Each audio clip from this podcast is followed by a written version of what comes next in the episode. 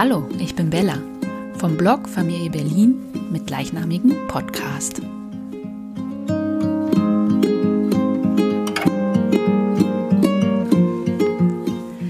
Schön, dass du wieder dabei bist. Ich freue mich, dass immer, immer mehr Leute meinen Podcast hören und sich mittlerweile auch bei mir mit Themenwünschen melden, mit mir sprechen wollen. Das finde ich ganz besonders spannend und auch selbst Ideen einbringen. Und ich hätte nie gedacht, dass ich so eine Welle lostrete, denn entgegen vielen anderen Podcasts mache ich das ganze Ding hier allein und bin immer froh über Gesprächspartner und Themeninput von euch, denn ich kann mich mit niemandem unterhalten, zumindest nicht jedes Mal.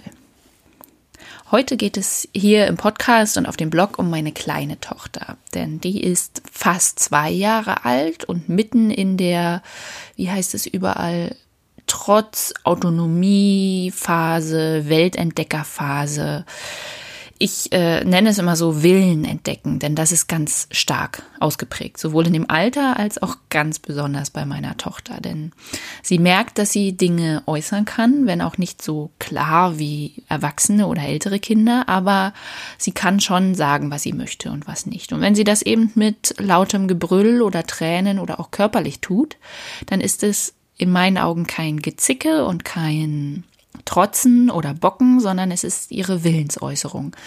Und sie lernt gerade ganz stark damit umzugehen. Womit sie auch lernt umzugehen, ist mit dem Einfluss von außen. Denn sie hat ganz bestimmte feste Vorstellungen vom Leben oder von Dingen und Abläufen, Prozessen und die dürfen von außen aktuell nicht gestört werden.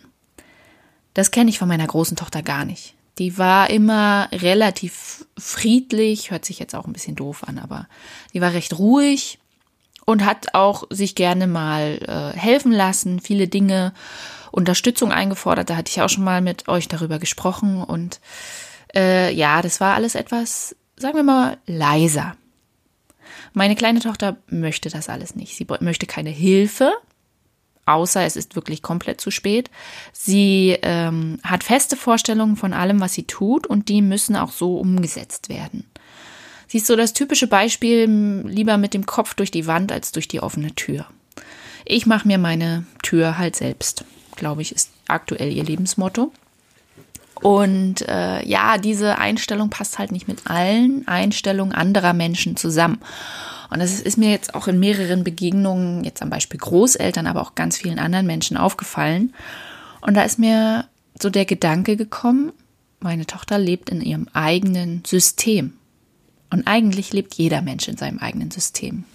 Merkst du das manchmal, dass du feste Vorstellungen hast und wenn jemand anders andere Ideen oder Vorstellungen hat, dass das überhaupt nicht passt für dich, dass das doof ist, du findest das blöd, dich ärgert das und vielleicht macht es dich sogar wütend.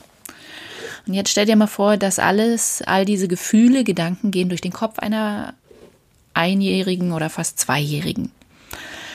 Nicht schön. Und so kam ja der Vergleich mit einem Betriebssystem. Ein bisschen selbstständigeres System als vielleicht das eines Computers, aber dennoch eines Betriebssystems, nämlich dem Betriebssystem Kind.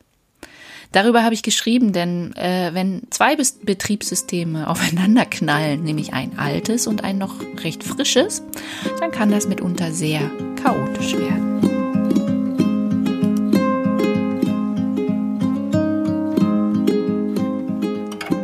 Das System Kind. Dass Kinder feste Vorstellungen von Dingen haben, ahnte ich schon vor meinen Kindern.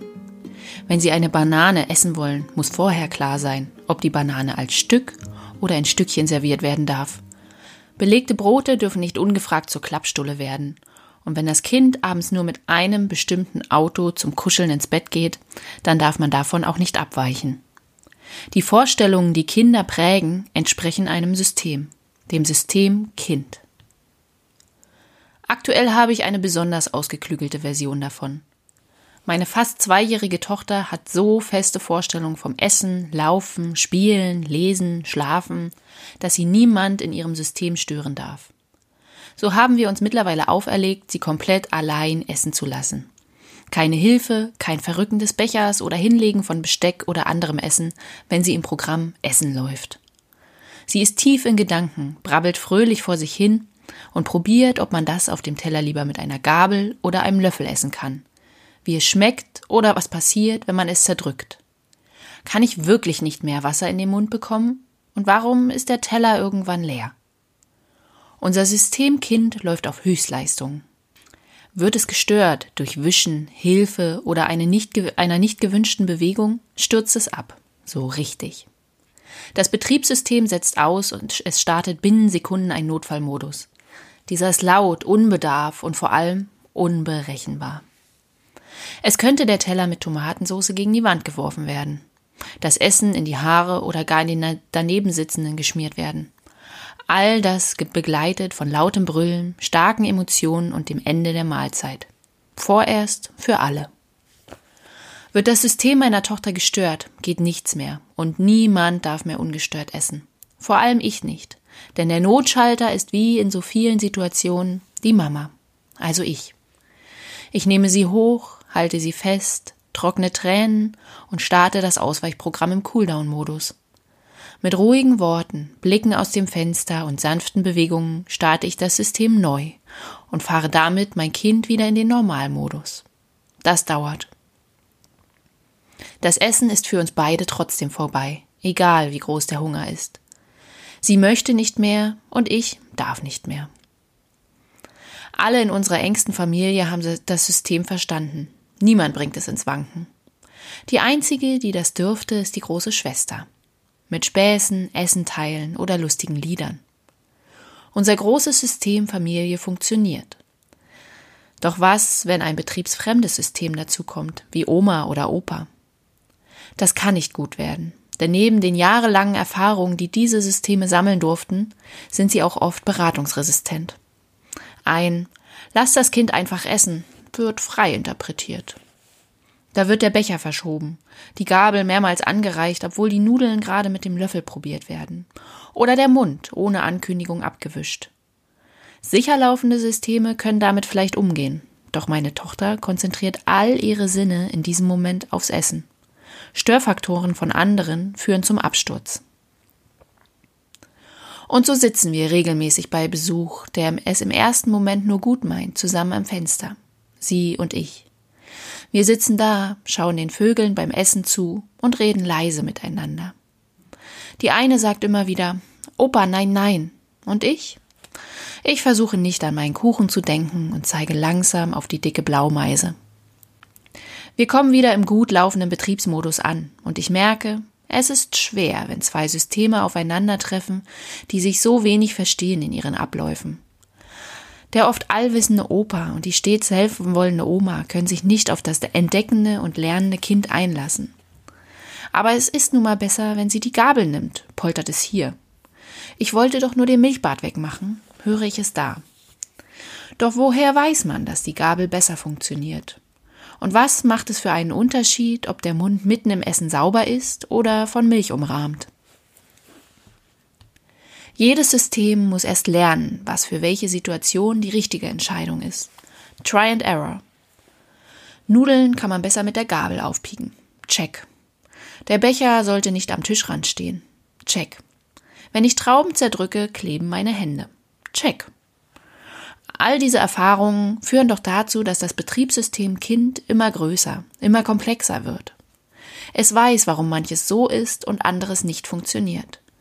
Nicht, weil es ihm immer jemand vorgibt, sondern weil es die Dinge selbst erfahren durfte. Wie sagte schon Konfuzius, sage es mir und ich werde es vergessen. Zeige es mir und ich werde es vielleicht behalten. Lass es mich tun und ich werde es können. Auch wir liefen mal im Betriebssystem Kind. Jeder durfte lernen. Vielen wurde auch alles vorgegeben. Aber am Ende laufen wir alle als Betriebssystem Mensch umher lernen, helfen und lassen auch mal einfach machen. Vor allem bitte meine Tochter.